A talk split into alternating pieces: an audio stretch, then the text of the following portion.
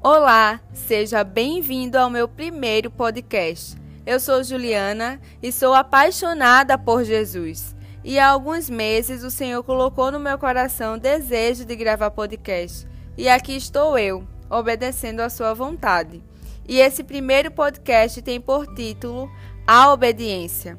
No livro de Gênesis, a partir do capítulo 37, vemos a história de José. José tinha sonhos e era o filho preferido de seu pai, já que era o primeiro fruto do seu casamento com Raquel, a esposa que ele amava, e os seus irmãos o invejavam. José era tratado como um primogênito da casa, sem ser o primogênito. Em um certo dia, seus irmãos o lançaram em um poço fundo e escuro. José tinha sonhos, mas até que eles se cumprissem, José passou por um processo. Não foi rápido, não foi sem dor, mas Deus usou todas as situações pelo qual José passou para o bem, e com a ajuda de Deus, ele obteve vitória.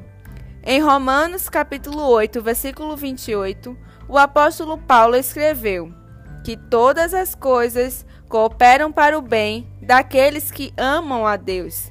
Quem ama se preocupa em agradar, tem o interesse de viver em comunhão.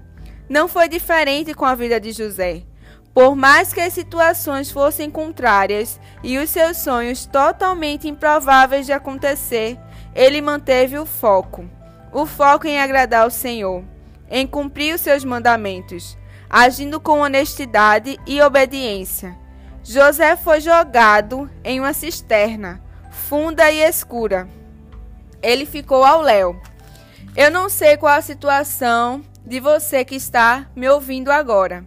Se foi violentada, se está desempregado, jogado em um divórcio ou recebeu um diagnóstico desfavorável. José foi lançado no poço. Após isso, foi escravo. A esposa de Potifar assediou José e desejou deitar-se com ele, porém ele recusou. Não satisfeita, contou uma história distorcida a Potifar, com o objetivo de prejudicar José. Por conta disso, José foi preso injustamente. Apesar de ter vivido todos esses momentos difíceis na vida de qualquer ser humano, José não permitiu que a amargura dominasse o seu coração, mas ele permaneceu firme, obediente ao Senhor, e Deus fez ele prosperar. Ainda escravo, um oficial egípcio o promoveu a escravo-chefe. O diretor da prisão o colocou acima dos condenados e Faraó o nomeou governador do Egito. Em Deuteronômio, capítulo 28, versículo 1 diz: Que se ouvires a voz do Senhor, teu Deus, tendo cuidado de guardar todos os seus mandamentos que eu te ordeno, o Senhor teu Deus te exaltará sobre todas as nações da terra. Obedecer é uma prova de amor. Jesus é o nosso Salvador, porém, além de Salvador, também é o nosso Senhor.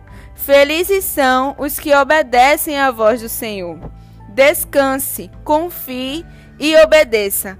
Por mais que pareça improvável, o nosso Deus é especialista em fazer o que é improvável acontecer.